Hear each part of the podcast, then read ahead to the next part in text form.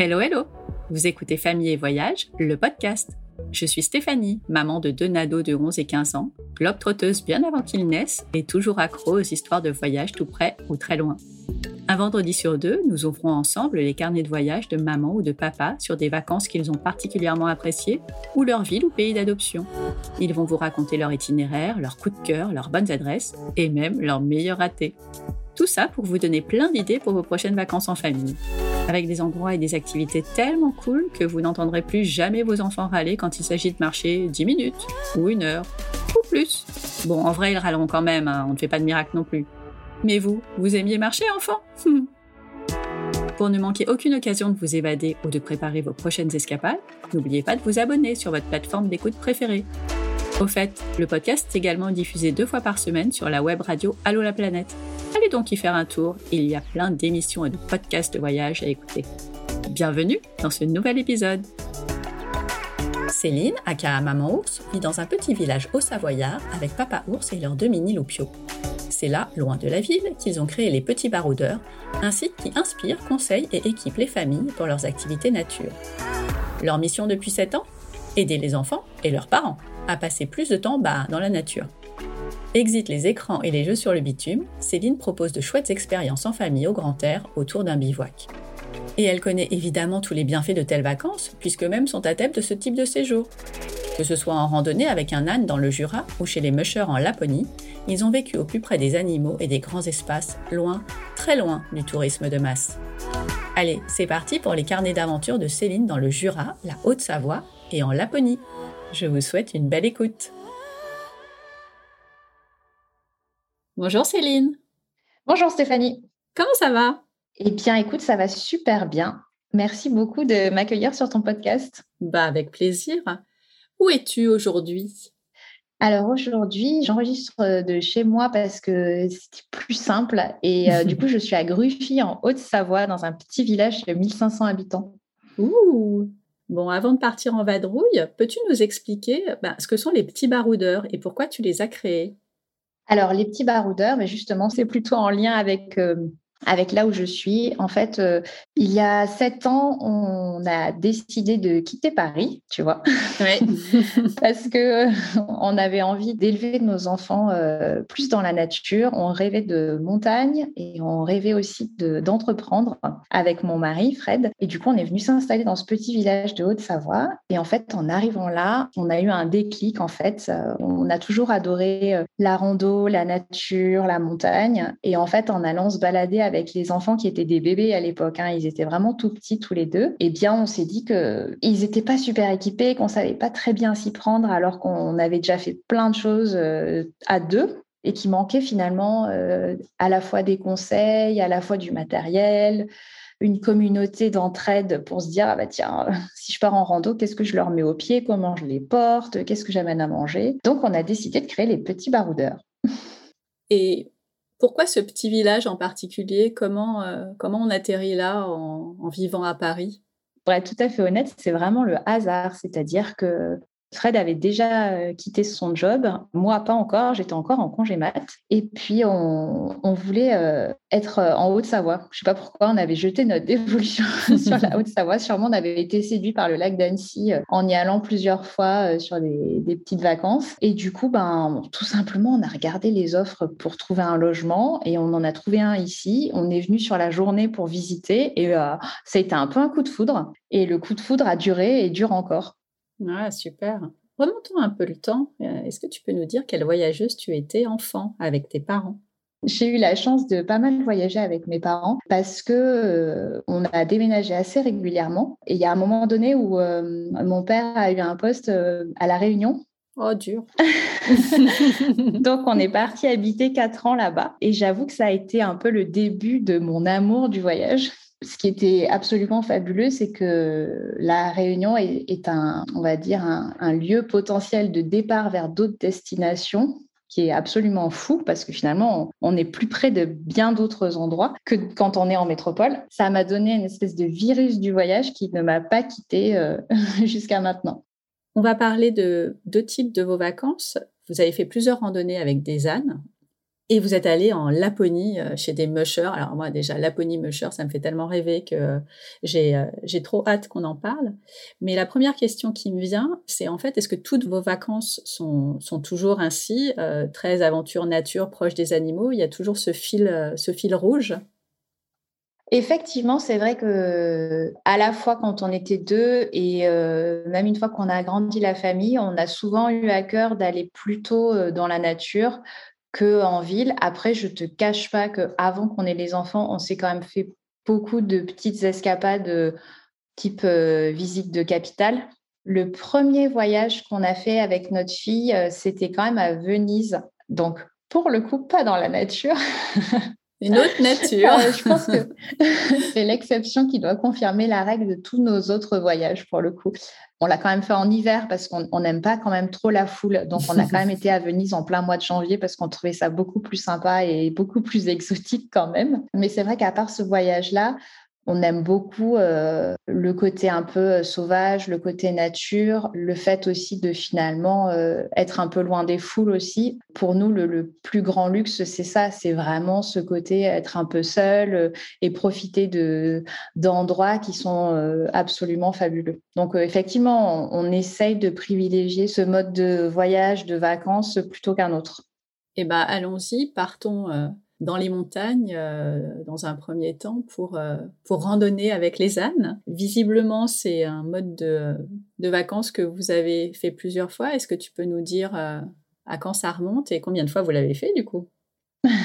Il y a un moment où les, les enfants ont une, une tranche d'âge, alors d'autant plus nous qui en avons deux qui sont très rapprochés parce qu'ils ont 18 mois d'écart. Donc 18 mois d'écart, quand on aime beaucoup la randonnée, qu'il faut les porter et qui en plus il faut porter le matos, il y a un moment où ça euh, ça marche pas. il y a un moment où dans l'équation ça devient un petit peu compliqué parce que chacun porte un enfant avec le porte-bébé, puis derrière s'il faut porter euh, une tente, euh, les sacs de couchage, les matelas et tout. Euh, c'est juste impossible. Une des solutions assez magiques qu'on a trouvées, c'est pour le coup de partir avec des ânes. C'est-à-dire que l'avantage de partir avec des ânes de bas, c'est qu'ils vont porter du coup euh, une grosse partie du matériel. Ils peuvent aussi porter des enfants selon l'âge, le poids qu'ils ont déjà sur eux, etc.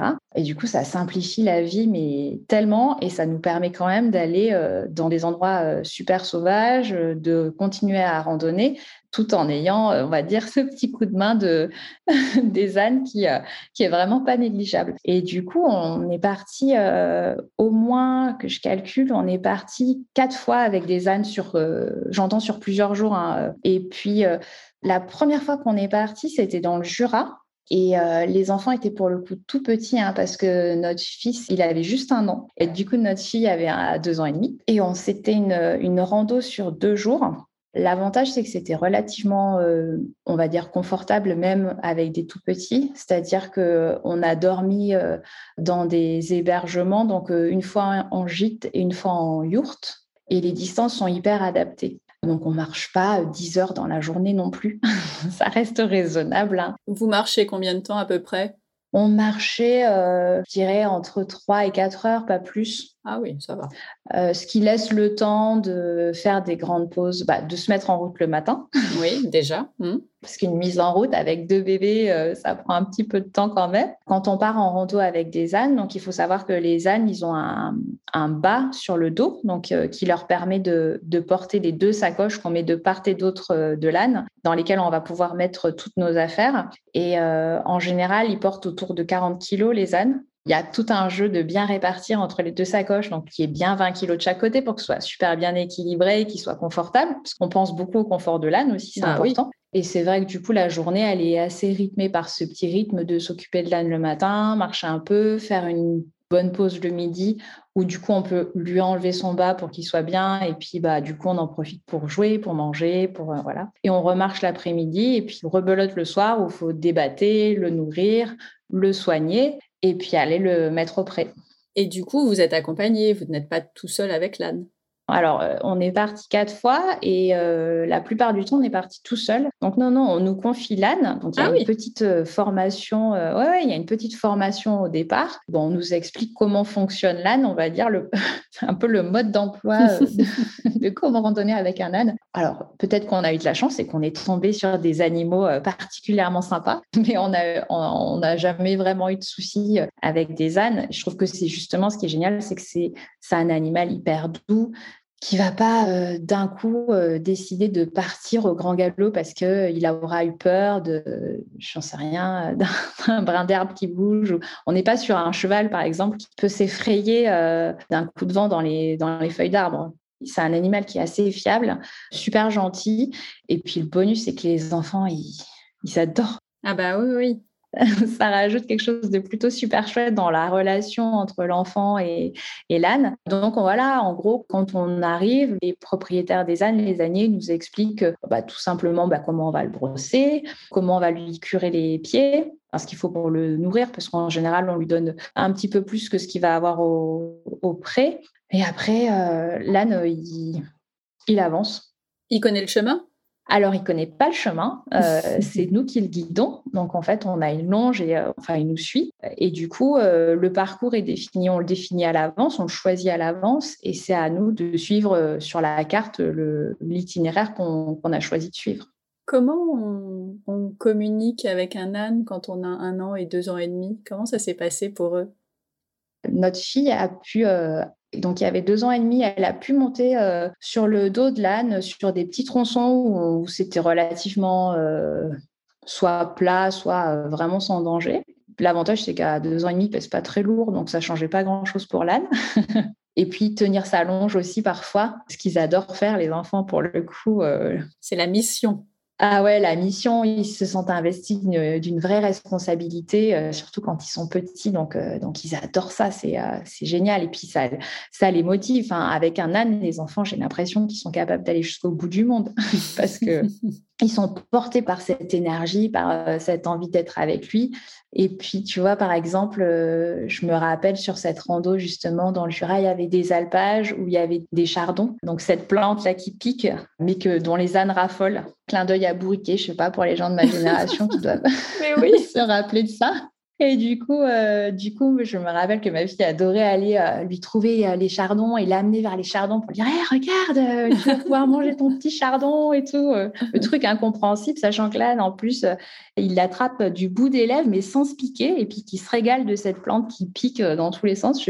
Pas jamais bien compris, mais donc voilà, ça fait ça en fait cette relation entre les enfants et l'âne. Ils comprennent les enfants que l'âne nous aide à, pouvoir euh, réaliser ce projet, euh, voilà, d'aller d'un point A à un point B, profiter de jouer, d'être dehors, et que euh, c'est grâce à lui qu'on peut faire tout ça parce que c'est lui qui porte nos affaires. Donc ils ont envie de super bien s'en occuper. C'est comment le Jura l'été Est-ce que tu peux nous immerger un peu dans cette belle nature? L'endroit où on a été, c'est plutôt vallonné, donc on n'est pas sur de la haute montagne, hein, on est plutôt sur de la moyenne montagne. On est sur des forêts à la fois de sapins et de feuillus, donc avec des, sentiers qui étaient plutôt bien tracés. Et puis euh, beaucoup d'alpages. J'avoue que moi j'ai un, gros faible pour les alpages, donc ça va être des prairies, mais des prairies sauvages. Donc on n'est pas sur des champs euh, cultivés, hein. on est vraiment sur des prairies plutôt vallonnées où euh, éventuellement il peut y avoir un peu d'élevage, donc des vaches ou, des moutons. Mais c'est très chouette parce que ça fait des paysages assez ouverts, donc où, la vue peut porter relativement loin, surtout si on est un petit peu en hauteur. Et souvent, dans ces alpages, euh, bah, ça sent bon parce qu'il y, a pas mal de fleurs euh, sauvages selon la période à laquelle on est. Donc, plutôt au début de l'été, pour le coup, il y a beaucoup, beaucoup de fleurs. Donc, c'est souvent très coloré et c'est vraiment très beau, en fait. Du coup, cette première randonnée avec un âne vous a tellement plu que vous en avez fait d'autres? Est-ce que tu peux nous raconter euh, une de vos autres aventures? Alors après, quand les enfants grandissent, de fait, il faut qu'ils marchent un peu plus. On peut plus les porter sur notre dos. On a fait deux autres fois des randos vers le Haut-Gifre, donc c'est en Haute-Savoie, vers Sixfer à cheval. Et c'est relativement magique parce que avec les ânes, on peut atteindre des lacs et des, des refuges qui sont euh, assez hauts et euh, qu'on ne pourrait pas atteindre avec euh, les enfants et sans les ânes. Du coup, ça nous a semblé hyper intéressant de, de partir comme ça. On est parti une fois à quatre avec deux ânes. On est aussi parti une autre fois en groupe avec une autre famille. Mmh Grâce aux ânes, on a une dynamique qui est absolument fabuleuse parce que les enfants sont ultra motivés pour marcher. Et puis là, on, est vraiment plus sur de la, de la, plus grosse rando, on va dire. Donc ça a duré combien de temps? Pas forcément énormément. Euh, je dirais qu'au maximum, on marche peut-être 5 heures par jour. Ouais. Sur celle où on est parti tous les quatre, on est parti sur deux nuits. Donc, première euh, journée, on marche jusqu'à un refuge à côté duquel on a, planté la tente et où on a dormi. La deuxième journée, on a marché toute la journée et on est arrivé juste au bord d'un lac qui est absolument magnifique. Typiquement, on n'aurait pas pu aller au bord de ce lac juste sur une journée. Donc, ça permet d'aller sur des lieux qui sont absolument euh, grandioses en morcelant la randonnée et en ayant euh, bah, l'âne qui peut nous permettre de porter euh, la tente, le réchaud, la nourriture. Donc c'est une aide incroyable. Tu disais au début que l'âne porte euh, un certain nombre de kilos. Là, vous êtes sur deux jours. Ça fait plus que votre première rando. Donc là, vous aviez un ou deux ânes? Alors sur celle-ci, on avait pris deux ânes. Et eh, voilà, oui. Et c'était pas trop parce qu'effectivement, on est en autonomie. Donc, on porte euh, notre tente, les sacs de couchage, les matelas. On porte aussi euh, du coup de quoi cuisiner, donc une popote avec un réchaud. Et on porte effectivement la nourriture, donc pour euh, trois pique-niques, deux dîners, deux petits-déj. Donc, ça commence à, à ah, peser un petit peu plus lourd. Plus les vêtements du coup de quatre personnes. Sachant que quand on part en montagne, eh bien, il faut avoir toute la panoplie de vêtements. Et eh oui. D'autant plus que sur cette rando-là, en fait, le, deuxième jour, eh bien, euh, on a passé une partie de, cette randonnée dans le brouillard euh, le mmh. plus épais. Donc, en plus du brouillard de montagne, on n'y voit ah, rien. C'est pas cool, ouais. C'était un peu dingue. On avait mis aux enfants le maximum d'épaisseur qu'on pouvait leur mettre. Donc, ils avaient absolument tout sur eux. On était au bout du bout. On n'y voyait rien. Notre fils, euh, qui devait avoir je dirais trois ans, commençait à avoir sérieusement froid. Ah, Donc là, on s'est dit, aïe, aïe, aïe, aïe, aïe, comment on va faire?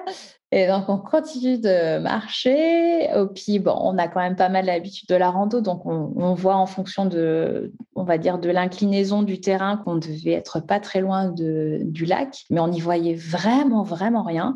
Donc là, euh, Fred me dit, bah, tiens, euh, prends mon âne, je vais aller voir où est le lac pour qu'on se donne une idée. Est-ce qu'on est prêt? Est-ce qu'on est loin? Donc, hop, il part un peu de vent, il va voir. Euh, et puis, en fait, on était juste à côté du lac qu'on ne voyait absolument pas parce qu'on ne voyait rien. Et du coup, ben, on se dit, bon, bah, tiens, on, se recule un peu par rapport au lac pour pas être juste à côté. C'est mieux de pas être collé à l'eau. Et puis, ben, on se dit, bon, on déballe, euh, on va vite planter la tente et puis euh, déshabiller euh, les enfants, les mettre vite dans leur sac de couchage. Comme ça, ils vont, ils vont vite se réchauffer parce qu'on se réchauffe plus vite quand on a moins d'habits dans un sac de couchage. Et là, ben, la magie de la montagne, d'un seul coup, le, le brouillard se lève et on se rend compte qu'on est au bord d'un lac, mais absolument mais sublime, avec une énorme montagne derrière au fond. Bah, c'était c'était grandiose. Et le soleil qui arrive, les enfants qui passent un bout de tête euh, de la tente, qui regardent ça et qui n'en croient pas leurs yeux. Et là, on s'est dit, mais c'est magique. Enfin, c'était un instant, mais je pense qu'on s'en souviendra toute notre vie tellement euh, c'était enchanteur. C'était euh, c'était dingue. Et puis, comme en plus, il avait fait mauvais, il y avait très peu de monde au bord du lac. On était mmh. quasiment tout seul. Donc, c'était incroyable. Il s'appelle comment ce lac? C'est le lac d'Anterne. Ok. Et il se trouve à quelle altitude? À vérifier, je ne voudrais pas dire de bêtises, il doit être à entre 2000 et 2005, je dirais. C'est juste pour avoir une idée. Euh.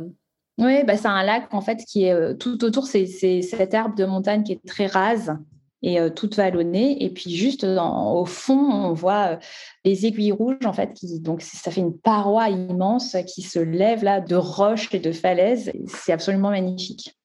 Tu nous expliquais que il fallait, il y avait tout un protocole de soins pour l'âne et que notamment euh, quand il y en a, en tout cas, il faut le mettre au pré. Là, vous arrivez autour d'un lac. Euh, il est où l'âne? Les ânes avaient chacun une grande longe, donc une grande corde, on va dire, qu'on a accroché un puits en métal. Et euh, de cette manière, ben, ils avaient un, on va dire, un cercle tout autour de cette barre pour, pour pouvoir brouter. Et en même temps, on était sûr qu'ils s'en aillent pas, parce que sinon, on, aurait pu redescendre, mais en laissant les affaires. Et À chaque fois que vous vous arrêtez, les enfants euh, restent avec vous, vous amenez, vous faites des petits jeux. Comment ils s'occupent? Euh, ce qui est génial, c'est quand on est dehors et encore plus quand on est avec des ânes, finalement, il euh, n'y a pas vraiment besoin d'apporter des choses pour qu'ils s'occupent. C'est-à-dire qu'ils vont, ils vont courir, euh, ils vont aller voir tel ou tel caillou, telle ou telle fleur, ils vont aller au bord de l'eau, ils vont jeter des cailloux pour faire des ricochets si on est au bord de l'eau. Et puis, évidemment, quand il y a les ânes, eh ben, ils vont essayer de le tenir, euh, aller lui chercher telle ou telle herbe parce qu'ils vont penser que c'est meilleur pour lui, ou ils vont ramasser des cailloux. Euh, enfin, c'est, on a des collections de cailloux à la maison, mais ah bah oui, truc de dingue. ils n'ont pas besoin d'être occupés en fait. On, ne prend jamais rien pour les enfants à part éventuellement euh, quand on bivouac, peut-être un doudou chacun et un tout petit livre pour quand même. L'histoire du soir. Voilà, pour la petite histoire, on aime bien toujours faire la petite histoire. Donc maintenant, ils sont plus grands, donc ils prennent leur bouquin et ils, ils ont toujours un petit bouquin. voilà, mais euh, non, non, il y a besoin de rien. Mm, mm. Bah, c'est ça qui est bien, c'est que effectivement, quand on est dans la nature, on oublie le reste. Euh, c'est un terrain de jeu à lui tout seul. Ouais, tout à fait. Tes enfants étaient petits. Est-ce que ça peut convenir à des plus grands? Je pense effectivement que ça peut convenir à des plus grands, après d'expérience, et, et, ça peut convenir d'autant plus que pour le coup, en étant plus grands, euh, ils auront la vraie responsabilité de l'âne, à mmh savoir euh, que potentiellement, c'est eux qui vont le tenir tout le temps, c'est eux qui peuvent le battre, le débattre, euh, l'amener au pré. Ou, il peut y avoir une réelle responsabilisation qui peut être chouette. Mmh après, d'expérience, c'est vrai qu'en grandissant, les enfants, pour marcher, ça reste toujours plus facile en groupe la rando devient plus facile quand il y a des copains, des cousins, peu importe, d'autres mhm. enfants. Oui. Et ça, on l'expérimente aussi, donc c'est sûr. Mais euh, je pense que c'est un format qui reste adapté parce que malgré tout, euh, il faut quand même porter du matos. Et euh, les adultes portent de fait toujours plus en partant avec des enfants parce qu'il faut quand même leur porter leur matériel et que même en grandissant, ils peuvent commencer à porter, mais ils ne seront quand même pas autonomes pour porter tout leur matériel. L'âne, notamment si on part sur plusieurs jours, reste une super solution pour justement ne pas avoir à tout porter. Mm, mm. Vous avez fait ces randos en autonomie, mais via un organisme. Vous n'avez pas d'âne à la maison? Non. est-ce que c'est toujours le même ou est-ce que vous en avez testé plusieurs? Est-ce que tu en recommanderais un ou deux en particulier? En fait, à chaque fois qu'on est parti avec des ânes, c'était avec des structures locales, en fait. Donc, dans le Jura, c'est euh, avec euh, une petite agence qui s'appelle Jura Rando. Dans euh, le Haut-Gifre, c'est une structure qui s'appelle les ânes du Haut-Gifre, où ils proposent d'ailleurs aussi de la location de matériel. Donc, ça peut être assez pratique parce qu'on n'a pas forcément besoin d'amener sa tente, notamment si on n'en a pas, ou son réchaud, sa popote, etc. Donc, ils louent tout le matériel. Et c'est assez pratique. Donc voilà, on a privilégié des structures locales à chaque fois. Bah oui. Et ça représente quel budget à peu près pour une famille de quatre? Alors, de mémoire, tu vois, typiquement, dans le, dans le Jura, c'est du 230 euros par adulte et 140 pour les enfants, avec les nuitées et les repas du soir. Super. Et après, pour les ânes euh, en Haute-Savoie, on était sur, euh, alors sans, sans le matériel, et sans les repas, là, pour le coup, sur 370 euros pour euh, trois jours et deux nuits, je crois. Très bien, bah, ça donne une idée comme ça. Est-ce que vous avez prévu de repartir euh, en rando avec des ânes alors, on aimerait bien. Dans les Cévennes, il y a le chemin de Stevenson, qui est euh, un grand classique de la rando avec des ânes, qu'on aimerait bien faire aussi avec les enfants. Donc, on regarde. Je, je, crois que la liste des choses qu'on aimerait faire, elle est tellement longue qu'il nous faudrait plusieurs vies. en tout cas, c'est sur la liste. Bon, assez parlé des ânes et des montagnes françaises. On part maintenant en Laponie. Vous y êtes allé quand en Laponie? En août 2019. Les enfants avec quel âge? Que je ne dise pas de bêtises, 7 euh, et 8 ans. Alors c'est une destination dont on parle plutôt en hiver. Euh, on a tous envie d'aller euh, voir le Père Noël euh, en Laponie au mois de décembre. C'est comment la Laponie l'été? Et, comment surtout vous avez fait ce choix d'aller en Laponie en été? On a fait ce choix parce que c'est tout simplement un ami qui nous a parlé du coup de ce couple de mushers français qui s'était installé euh, en Laponie pour euh, y habiter et élever leur mode de chien et s'y entraîner du coup. Et à force d'en parler, ça nous a un peu euh, interpellés, ça nous a mis la puce à l'oreille. On a commencé à regarder un petit peu plus. Et puis, ce côté on va dire, grands espaces, nature hyper sauvage, ça nous a forcément donné super envie. Alors, c'est un voyage qui est vraiment différent parce qu'on part quelque part, mais on n'y va pas vraiment pour faire du tourisme au sens habituel du terme. Donc, je trouvais que c'était un peu à part et j'ai bien aimé ce côté-là. On y va aussi beaucoup pour vivre une expérience et, comment dire, le fait de rester longtemps au même endroit permet de, de plus, je trouve, s'imprégner aussi des lieux, des paysages et de vivre avec des gens, donc même si ce sont des Français, mais qui, eux, habitent sur place. Même si au départ, on s'était dit, ben, peut-être qu'on va moins comprendre la culture, du coup, on découvre moins euh, la Suède comme euh, en faisant un voyage plus classique. Ben, paradoxalement, on a appris plus de choses, je pense, parce que euh, eux, Français qui habitent là-bas, nous ont donné tout leur ressenti de la culture qu'ils appréhendaient au quotidien. Et on a trouvé ça plutôt chouette.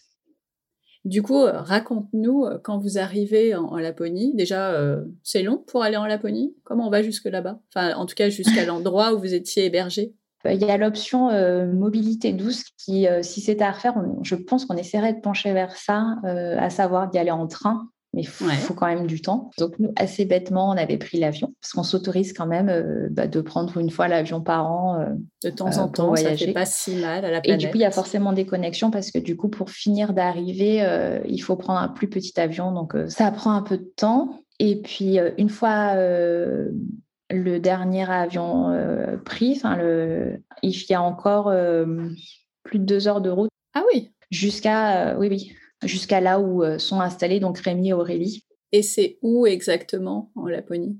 Alors, je ne saurais pas te le prononcer avec avec le vrai bon accent. Hein. c'est pas grave.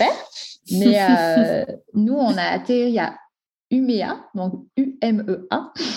Ça, ça va. Et en fait, euh, eux, ils sont vraiment à la limite sud de la Laponie. On est au nord de la Suède, mais néanmoins au sud de la Laponie qui est cette région du coup qui, qui va être à cheval entre euh, la Norvège, la Suède et la Finlande, donc qui est vraiment euh, au nord. Du coup, même en étant au sud de, cette partie de la Laponie, on y retrouve quand même toutes les caractéristiques du climat et de la végétation. Et donc eux, ils sont à un endroit qui s'appelle Altbach, mais en gros, c'est juste à côté d'une ville qui s'appelle euh, Lixele.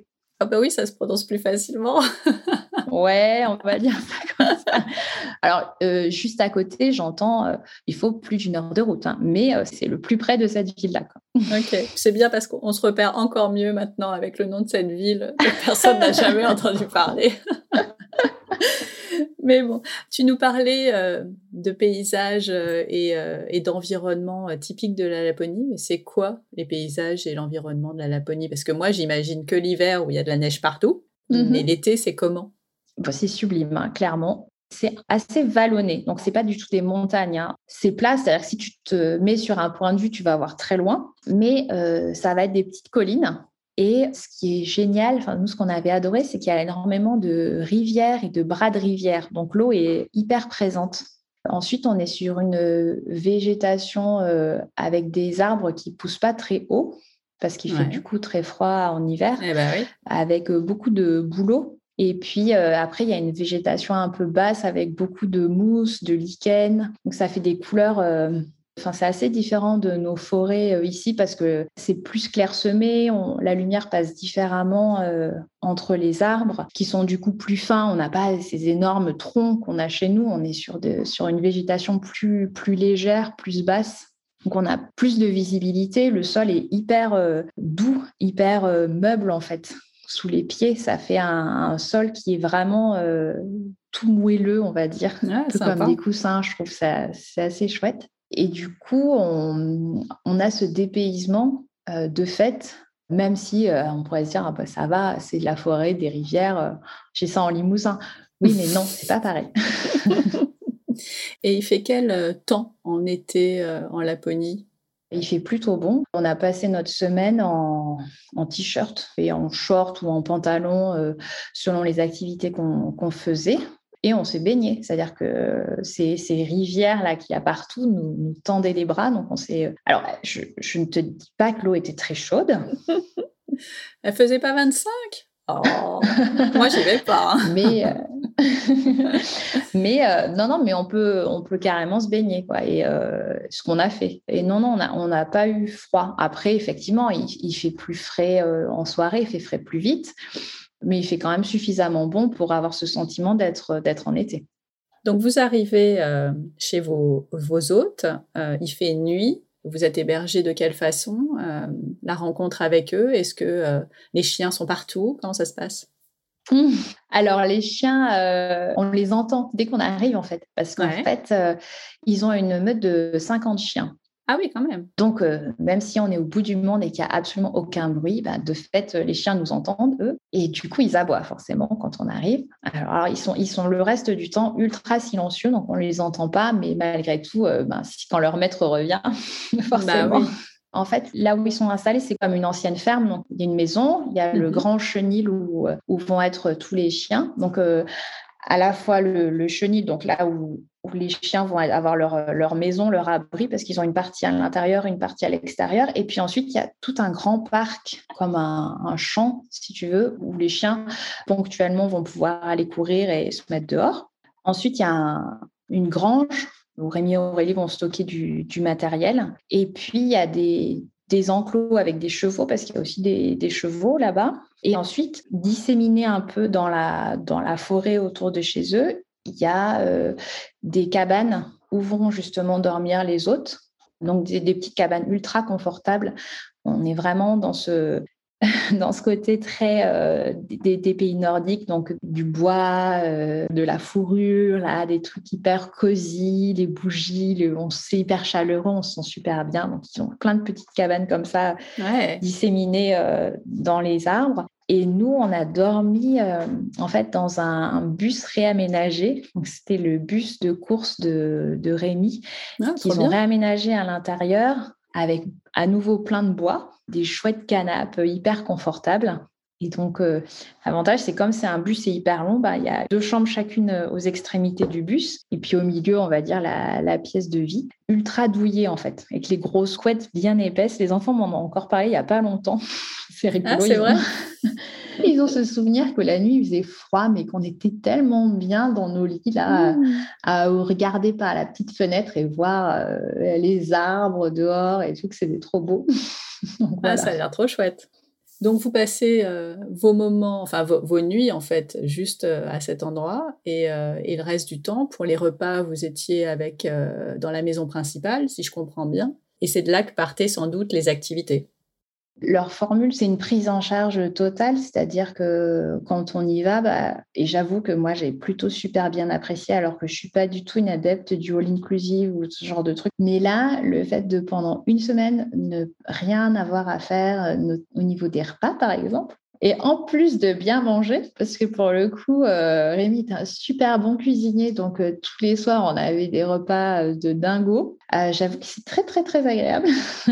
Ah bah, J'imagine. Les, les, pâtes euh, à la sauce tomate ne ont pas manqué. non, bizarrement. Eh ben, euh, d'habitude, on en parle à la fin, mais on mange quoi en Laponie? Qu'est-ce que vous avez euh, On n'a peut-être pas suffisamment persévéré dans la nourriture nordique, mais que ce soit sur le trip en Norvège ou en Suède, j'ai, à part le, le poisson, j'ai pas trouvé des, des plats qui nous ont complètement emballés. ok. Euh, on n'y est pas allé pour la gastronomie, à part les poissons qui sont super bons, mais sinon non. Mais euh, mhm. je, crois qu'on a fait un repas d'un soir avec euh, une spécialité, mais tu vois, je ne m'en souviens même plus. Donc pour te dire, ça devait pas être un truc de dingue. Donc non, on a super bien mangé, mais c'était pas forcément des mets, des mets du coin.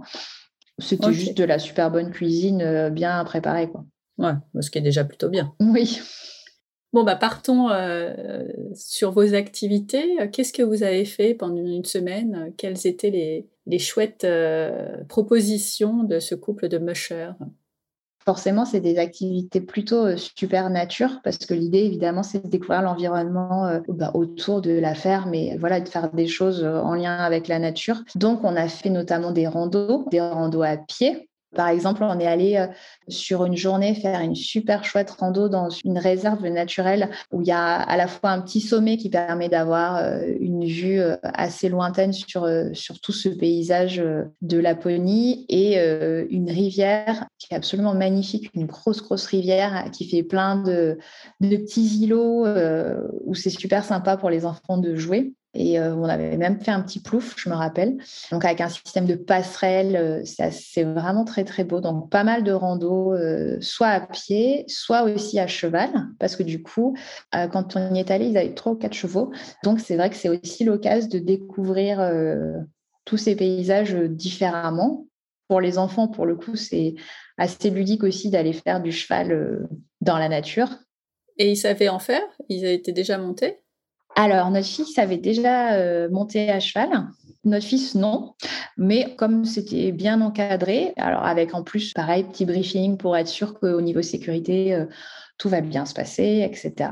Euh, on est parti une première fois, donc tous les quatre avec Aurélie, sur une rando à la demi-journée, non à la journée, une rando journée mais au pas. Les enfants adoraient parce que tu prends les chevaux puis tu pars dans la, dans la forêt. c'est ah, c'est magnifique. Et puis tu sais que tu vas à un but où euh, on va se retrouver pour un pique-nique.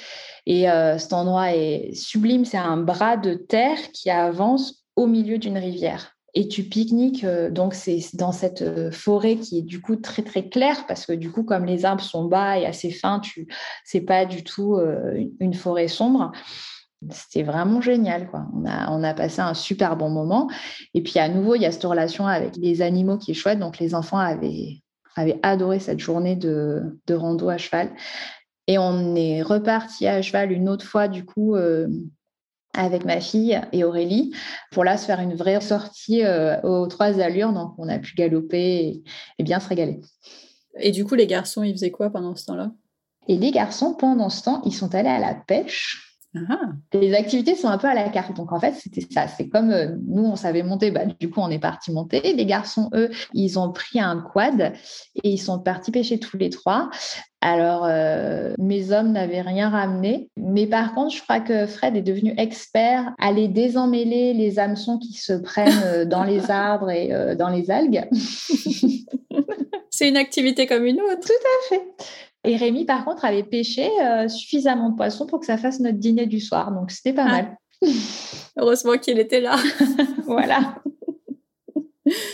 Mais euh, tu disais les activités étaient à la carte, c'est-à-dire qu'il n'y a pas un programme défini chaque jour, c'est euh, en fonction de ce que vous avez envie de faire?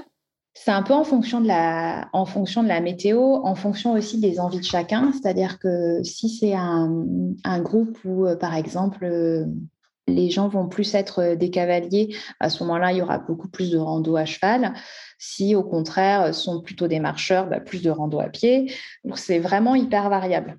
Euh, nous, ce que les enfants, enfin ce qu'on avait tous beaucoup aimé, c'est euh, de partir en, canoë. On est parti en canoë pendant deux jours avec un, bivouac au milieu pour justement partir explorer ces rivières qui sont vraiment très très belles et surtout très sauvages. C'est-à-dire que le truc, alors, qui nous a fait euh, complètement triper, euh, Fred et moi, peut-être les enfants, je pense qu'ils s'en sont pas forcément rendus compte, mais ce côté d'être dehors et de ne croiser absolument personne, de se dire que ben, oh, tu es tout seul et, et, que, ben, à part les animaux, ben, il n'y a personne d'autre, c'était euh, Enfin, nous, on a trouvé ça génial, quoi. Et du coup, euh, sur cette rivière, ben, du coup, tu fais du canoë et c'est magnifique. Et tu es, loin de.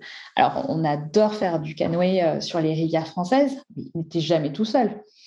Ah, ben non, c'est sûr. voilà, tu vas dans le, mm. dans le Verdon, l'Allier, la Dordogne, on ne sait rien, toujours du monde. Là, ben, tu fais deux jours où tu es tout seul. Oh là là.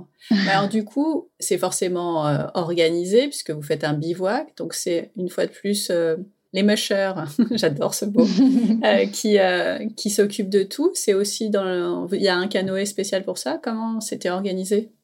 En fait, on est parti avec deux canoës. Donc à cinq, plus un chien, on avait toujours un chien avec nous quand même, c'est des mushers, donc il y a toujours un chien qui traîne avec nous par là. on a chargé tout le matos sur les canoës, la nourriture, euh, un peu de vêtements, euh, voilà. et les tentes. Et puis, ben, on, est parti comme ça pour les deux jours, en ayant du coup pour la première journée le pique-nique, le dîner, et puis on a bivouaqué. Et puis le lendemain, on a fait petit-déj et on est rentré en tout début d'après, mais on a pris le dernier repas finalement à terre parce que le temps commençait à se gâter un peu, donc on a préféré assurer le coup et faire, du coup, faire une autre activité avec les chiens l'après-midi. Et du coup, c'est très chouette parce que le, long des rivières, c'est aussi l'occasion de voir euh, l'activité des castors, par exemple. Ah, t'as vu des castors? Donc, on n'a pas vu de castor parce que je pense qu'il faut, ah. il faut être particulièrement silencieux et euh, attentif, ce qui n'est pas forcément plus simple avec deux enfants. Mais euh, par contre, c'est assez chouette parce que du coup, on t'accoste sur, euh, sur les berges et tu vas voir les, les troncs d'arbres et la manière dont ils ont été mangés. Donc, tu reconnais bien la marque des dents. Ah, et, donc, tu, tu, peux ramasser du bois qui a été, tu vois, bien mangé par les castors, repérer leur barrage et tout. Donc, euh, c'est pareil, ça, ça fait partie des choses dont les enfants se souviennent vachement bien parce que ah, ça les a marqués, quoi. C'est assez chouette. C'est pas commun. Les castors, ça fait partie de ces animaux euh, qu'on voit pas beaucoup, forcément. Et ça doit être un, vrai truc quand on en voit. Mais bon, voilà, vous n'en avez pas vu, mais vous avez au moins vu ce qu'ils faisaient, ce qui était déjà pas mal. ça fait déjà beaucoup d'activités, tout ça, mais euh, pas beaucoup de chiens, même s'il y en avait un avec vous. Est-ce que vous avez été initié au mushing? Alors, le fonctionnement est un peu différent vis-à-vis des chiens, euh, que ce soit en été ou en hiver. Forcément, il n'y a pas de neige. Voilà, donc il n'y a pas de neige. Et en fait, en été, les activités autour des chiens, ça va plus être du soin que réellement euh, du, mushing ou du traîneau, tout simplement parce qu'ils n'ont mhm. pas de traîneau pour sortir en été. Euh, avec les chiens et qui, du coup, ils les entraînent d'une autre manière. Les chiens sont, alors c'est une méthode, moi je trouve ça absolument génial et qui leur, qui leur est propre, c'est-à-dire que les chiens, en fait, ils sortent en meute, donc pas les 50 d'un coup, mais ils en prennent au moins une vingtaine euh, et euh, ils courent librement. Ils partent avec une trottinette électrique et les chiens euh, suivent. Avec, ça fait une bande de chiens, donc ça, fait ta, meute là de tous les chiens. Et puis ils partent faire des kilomètres comme ça. Et du coup, nous, ce qu'on a pu faire, c'est que on les a suivis pour l'entraînement. On n'a pas fait monter les enfants sur la trottinette électrique, ça aurait été un petit peu dangereux. un petit peu dangereux. On a alterné, donc l'un de nous était en trottinette et l'autre était avec le quad et avec les deux enfants dessus. Et du ah, coup, on, est partis tous ensemble, donc avec ces, les chiens qui étaient à, l'exercice, on va dire à l'entraînement, Rémi qui les dirigeait, et puis nous qui suivions euh, sur cette grande, donc on avait fait euh, une grande balade, plus petit borne, je pense, et c'était génial parce que du coup, tu vois ces chiens qui courent et qui sont libres de courir en plus, parce qu'ils n'ont pas de harnais, ils n'ont rien, quoi. Oui, ils pourraient se barrer. Mais non, parce qu'ils sont euh, des chiens tellement super bien dressés, puis qui adorent euh, courir. Oui, ils aiment ça. Et puis tu t'arrêtes au bord de l'eau, par exemple. Et puis bah, comme quand tu as un chien et que tu, tu, joues à lui jeter ton bâton, bah, là tu fais pareil, mais sauf qu'il y en a 20. ah, J'imagine trop. Alors vous avez 20 bâtons parce que sinon c'est euh, pas possible. Et du coup, les chiens, tu joues avec eux, tu es au bord de la rivière, euh, voilà, tu passes un petit moment ludique avec eux. Donc, les enfants, évidemment, sont aux anges. Et, euh, et puis, hop, après, tu repars. Donc, on a fait euh, plusieurs fois des petits suivre les mushers dans leurs entraînements des chiens. et ça, c'était plutôt chouette. Et après, l'autre chose qu'on a fait, alors pour le coup, surtout les enfants, euh, c'est les soins aux chiens. C'est-à-dire que les chiens, il faut les nourrir deux fois par jour, donc le matin et le soir. Rémi Aurélie propose aux enfants qui sont euh, en, pension chez eux, si ça les intéresse ou pas, de, de venir s'occuper des chiens. Bah, moi, les miens, tout de suite, ils ont dit oui. Ils sont pas bah, fait prier je pense que la majorité des enfants euh, seront ravis de faire ça. Voilà. Et du coup, bah, ils vont passer euh, une heure à bah, voilà, euh, peser le bon nombre de croquettes, savoir que à tel chien, il faut donner ça, etc. Et puis, ils vont leur amener à manger. Oui, c'est pas juste, je prends le, gros paquet de croquettes et puis comme pour les, les moutons, tu mets tout dans les paniers, et, enfin les paniers, les, les endroits, les auges mm. où on leur met. C'est un peu plus compliqué que ça, visiblement. Oui, voilà, puis il y, y, a un ordre, il y a une façon de faire. Ah oui. Ah oui, oui, oui à nouveau, les enfants, ils adorent ça. Ils sont vachement responsabilisés sur ce qu'ils ont à faire. Donc, euh, ils le font de manière très sérieuse. Et clairement, euh, quelle que soit l'activité dans laquelle on était, même si on était peut-être en temps un petit peu calme, tu vois, après l'activité de l'après-midi, euh, tu, tu bookines ou tu fais un petit jeu et tout. Si c'était le moment de dire, hey, on va donner, on va nourrir les chiens, on va les soigner, vous voulez venir? Et on pouvait faire n'importe quoi d'autre. Ils prenaient vite, vite leurs chaussures, ils couraient, couraient pour être sûrs d'y aller. Donc, ça leur a super plu. Et puis, le bonus, c'est qu'en plus, il y avait une portée de chiot. Oh là là C'était forcément ah bah la cerise sur le gâteau où ils ont pu s'occuper des mm-hmm. bébés. Euh, alors ça, c'était plutôt chouette. Donc voilà, et surtout qu'avec ces chiots, ben, leur dressage commençait tout juste. Donc on a aussi fait une session de dressage pour voir justement comment on fait pour avoir une mode de chien aussi docile et aussi mignonne. Et ben, du coup, on a assisté à plusieurs séances de dressage pour justement essayer de comprendre comment ils s'y prennent pour, euh, bah, dès qu'ils sont petits, leur, euh, qu'ils écoutent bien, mais en douceur et en même temps fermeté. C'est assez chouette. Quoi. Et ça, ça leur avait beaucoup plu aussi aux enfants. Ah bah j'imagine même pas euh, comment ça peut être parce que euh, bah parce que j'y ai jamais assisté tout simplement et que euh, des bébés je crois ils ont plus envie d'aller jouer que que d'écouter qui que ce soit ou quoi que ce soit donc oui il doit forcément si comme il y a rien sans rien ils, ils, sont obligés de commencer assez tôt et voilà et de s'adapter tout à fait mais en gros c'est de la patience et de la répétition. Oui. Bah, comme avec des enfants, quoi. À peu près. C'est ça. Est-ce que vous avez croisé d'autres animaux? Alors non, on n'a pas eu l'occasion de voir d'autres animaux. On aurait bien aimé parce qu'il y en a plein d'autres. Mais euh, alors oui et non, c'est-à-dire que moi, il y a plein de fois où je suis allée courir toute seule euh, très tôt le matin à la fois, je me dis, j'aurais bien aimé, et en même temps, je me dis, finalement, c'est pas mal de ne pas avoir croisé d'ours. ou, de loin, genre, ils ne voient pas, et euh, voilà. je comprends. J'ai pas l'impression, mais j'aime bien poser cette question quand même. Est-ce qu'il y a eu un raté, un truc euh, dont vous seriez passé euh, pendant cette semaine en Laponie? Ah, j'ai beau chercher, euh, je vois pas de raté en fait. Non, euh, pour le coup, euh, à part le, c'est pas un raté, mais le, départ a été extrêmement dur. Ah bah oui. C'est-à-dire que c'est quand je dis dur, c'est pas juste ah on est triste, les vacances sont finies. Non, c'était des larmes, c'était oh. c'était dur parce que les enfants ils n'avaient pas du tout envie de repartir quoi. C'était c'était dur de partir, c'est vraiment dur. Et c'était quoi leur leur coup de cœur, euh, même si j'ai une petite idée euh, de cette semaine? Euh, Je crois que pour notre fils, ça a été le canoë et essayer de pêcher. ok. Donc voilà, toutes ces petites activités-là, en fait, somme toute, étaient assez simples, mais le fait de ne faire que ça pendant une semaine et que ce soit finalement tous les jours un peu différent quand même, ça c'était top. Donc le canoë, mm-hmm. Je crois que ma fille a adoré euh, la grosse rando à cheval qu'on a fait, mais j'hésite parce que finalement, le, s'occuper de, tous ces chiens tous les jours, euh, c'était quand même un gros kiff aussi pour eux. Mm. Mais c'était un tout en fait. Ouais, voilà. Et puis c'est une immersion parce que finalement, pendant une semaine, euh, on est dans une bulle. Ça, les enfants, ils aiment beaucoup aussi finalement. Et, je dis les enfants, mais nous aussi. Hein, mais ce côté bulle où pendant une semaine, on est coupé du reste de, tout et on, passe juste du temps à bah, être ensemble entre nous, puis avec des animaux, puis dans un environnement naturel où on peut s'éclater. Puis c'est finalement assez sain parce que le fait de se dépenser, ben, euh, on se dépense, on dort bien. Euh, c'est un cercle assez vertueux. Tout à fait, oui. Quel budget il faut compter pour euh, cette semaine de rêve? J'ai vérifié les tarifs. On est sur à peu près euh, par adulte 990 euros par personne pour huit jours. Et euh, ils font des tarifs, me semble-t-il, un peu dégressifs pour les enfants.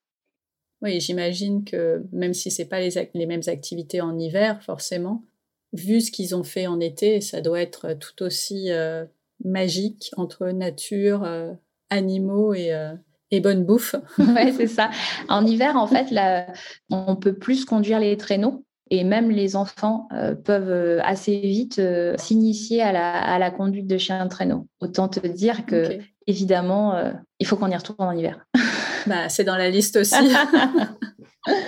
je t'ai posé la même question pour la rando avec les ânes, mais je le vois encore plus très adapté à des enfants un peu plus grands, voire des ados qui lâcheraient bien leur téléphone pour aller s'occuper des chiens en fait, les animaux, c'est souvent un vecteur assez génial pour justement euh, renouer avec des choses simples et euh, hyper vraies, hyper prenantes aussi. Donc, à mon avis, oui, je pense que ça peut être adapté même pour des grands. D'autant plus qu'il y a plein de petits à côté, c'est-à-dire qu'il y a effectivement s'occuper des chiens, potentiellement aller faire des randos à cheval, aller faire du vélo, aller faire de la trotte, c'est tout un ensemble. Il y a de quoi se défouler euh, clairement. Et puis, euh, des, petits à côté sympas de les bons repas, pouvoir se poser dans la salle. Donc, il y a une salle commune qui est ultra confortable avec plein de jeux de société, des jeux de cartes, des trucs où, pareil, on peut être bien. Et un, petit bonus, il y a un sauna, il y a un bain nordique qui ah, agrémente bien les fins de journée aussi. on est pas mal. Ah, bah oui. Le tout, je pense, fait que, à mon avis, à tout âge, on passe un bon moment. Et puis, je pense qu'il y a aussi moyen, finalement, euh, même pour des plus grands, euh, alors après, euh, toute proportion de sécurité, briefing, etc., mise en avant, mais tu vois, de se dire, bah, tiens, moi, je vais faire un tour euh, je descends à la rivière. La rivière, il faut 10 euh, minutes de marche pour, euh, pour y aller et de passer un petit mmh moment un peu plus seul. Enfin, je, c'est quelque chose que j'imagine assez bien aussi pour potentiellement pour des ados qui ont aussi peut-être besoin de temps un peu, genre, c'est bon, j'ai mon petit moment à moi et tout. Et c'est des choses qui sont faisables aussi, mais tout en étant dans la nature, donc ce que je trouve assez chouette. C'est un bon compromis. Mmh. Avant de nous quitter, j'aime bien finir mes conversations par des questions plus courtes, mais pour continuer de voyager encore un peu. Quel est le voyage que tu n'as pas encore osé faire? J'adorerais aller en, en, Afrique avec les enfants.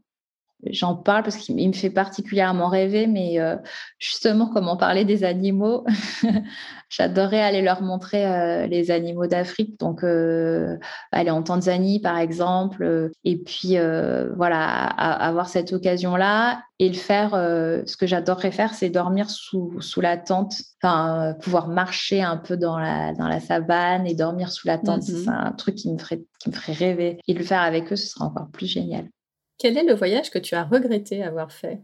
Je ne crois pas avoir jamais regretté de faire un voyage. J'ai beau chercher, euh, je crois que tous les voyages apportent quelque chose. Avec qui tu ne partirais jamais en voyage? Oui, c'est marrant comme question. Je, je pense que je vois pas forcément quelqu'un en particulier, mais euh, je pense que c'est plus facile de partir avec des gens avec qui on partage la même conception du voyage. Et clairement, euh, le type de voyage que, que je n'aimerais pas faire, c'est euh, aller à un endroit, m'enfermer entre guillemets dans un hôtel sans aller voir ce qu'il y a dehors. Donc voilà, c'est pas ma conception du voyage. Après, J'entends qu'on puisse être euh, crevé par une vie active de tous les jours euh, qui accapare toute l'énergie et qu'on ait besoin de ce genre de, vacances-là. Donc, j'ai euh, vraiment chacun, chacun fait comme, comme il le souhaite. moi, ça m'irait pas. Donc, je pense que je deviendrais vite mmh insupportable dans ce cas-là. le truc le plus inattendu qui te soit arrivé lors de tes vacances? Euh, Ouais, j'ai rien qui me vient. Si inattendu pour revenir sur les, séjours qu'on a fait avec les ânes, sur euh, la fin euh, de notre séjour où on a justement dormi à, ce magnifique lac sur la descente. Donc on était euh, sur le chemin du retour, mais on n'était quand même pas encore arrivé. Il nous restait encore bien deux heures de marche. Notre fils est tombé il aurait pu tomber, euh, enfin, qu'on ait eu les ânes ou pas, ça, n'aurait rien changé. Hein, donc, il est juste tombé. Et euh, il est tombé sur la dent, sur la dent de devant. C'était encore ses dents de lait. Et donc, euh, les dents, ça saigne énormément. Enfin, tout ce qu'il a. Enfin, je sais pas si je suis sûre que ça va parler à d'autres parents dont les enfants sont déjà tombés sur les dents, les lèvres, les gencives, là, tout ça. Là, ça, il y en a partout. C'est hyper impressionnant. Donc, voilà, on est sur ce petit sentier de montagne. Il y en a partout. Il hurle parce que forcément, il a mal. Oh, bah oui. Et donc là, je me dis, ah, on fait Et euh, donc, bah, tout simplement, bah, du coup, on l'a apporté. On a continué de descendre. Donc, euh, voilà, tous les... donc euh, Fred tenait les deux ânes avec Eva sur un des ânes. J'avais Léo dans les bras. du coup, on s'est avancé jusqu'à vite croiser une route. Donc, on a marché comme ça pendant peut-être une heure encore. On a croisé une route et vite, vite, je suis descendue à un cabinet médical. donc, c'était plus de peur que de mal parce que ce n'était qu'une dent de lait. Donc, du coup, voilà, au bout d'un moment, elle, est tombée. voilà. Mais c'était quand même assez impressionnant et, et c'est vrai que sur le coup, voilà, faut, faut, finalement, il faut aussi être prêt à ça quand on part avec des petits. il y a aussi des aléas. Donc, nous, ça nous arrive assez régulièrement de finir aux urgences quand même.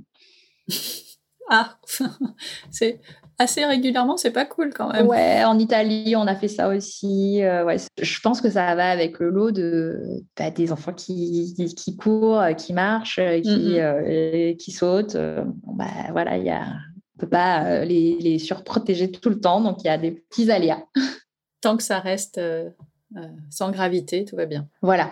Mais après, ils font leur expérience aussi et du coup, ils arrivent à être un peu plus prudents, un peu plus, voilà, un peu plus mesurés aussi, à, mieux connaître leur corps aussi. Donc ça, voilà. Mais c'est vrai que sur le coup, ça. Sur le moment, ouais. Ta prochaine destination en famille? En ce moment, je ne sais pas si c'est euh, le jeu de la réouverture des frontières et, toutes ces choses-là.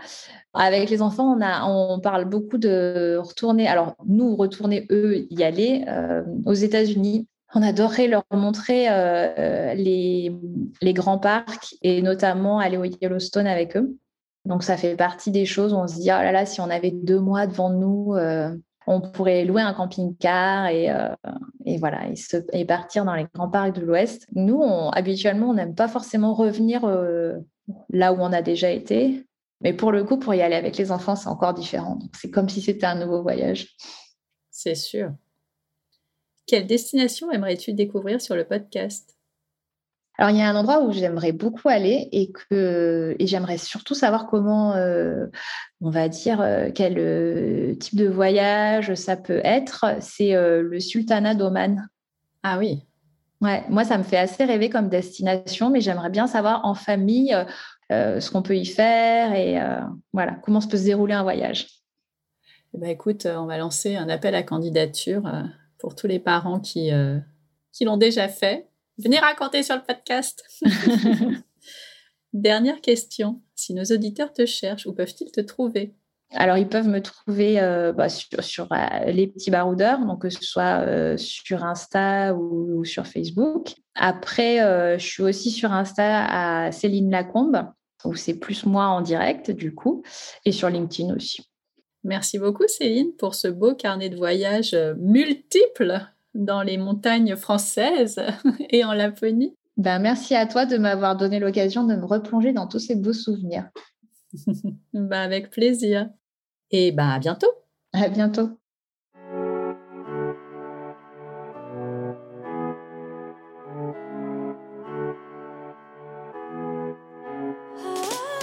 Merci d'être resté à l'écoute jusqu'au bout. Vous n'avez pas tout noté? Pas de panique. Toutes les informations sont dans les notes de l'épisode sur le blog famille et voyage avec un s.com slash podcast. Si vous avez des questions ou si vous voulez ouvrir vos carnets de voyage sur le podcast, on se retrouve sur Instagram à famille et voyage underscore blog underscore, vous savez, c'est le tiré du bas. Et si vous avez envie de m'aider à faire connaître encore plus le podcast, n'hésitez pas à partager, à vous abonner et à laisser un commentaire sur votre plateforme d'écoute préférée. Ça ne prend que quelques secondes, mais ça change tout. Alors je compte sur vous. On se retrouve dans deux semaines pour un nouvel épisode. D'ici là, prenez soin de vous, inspirez-vous et créez-vous de chouettes souvenirs en famille.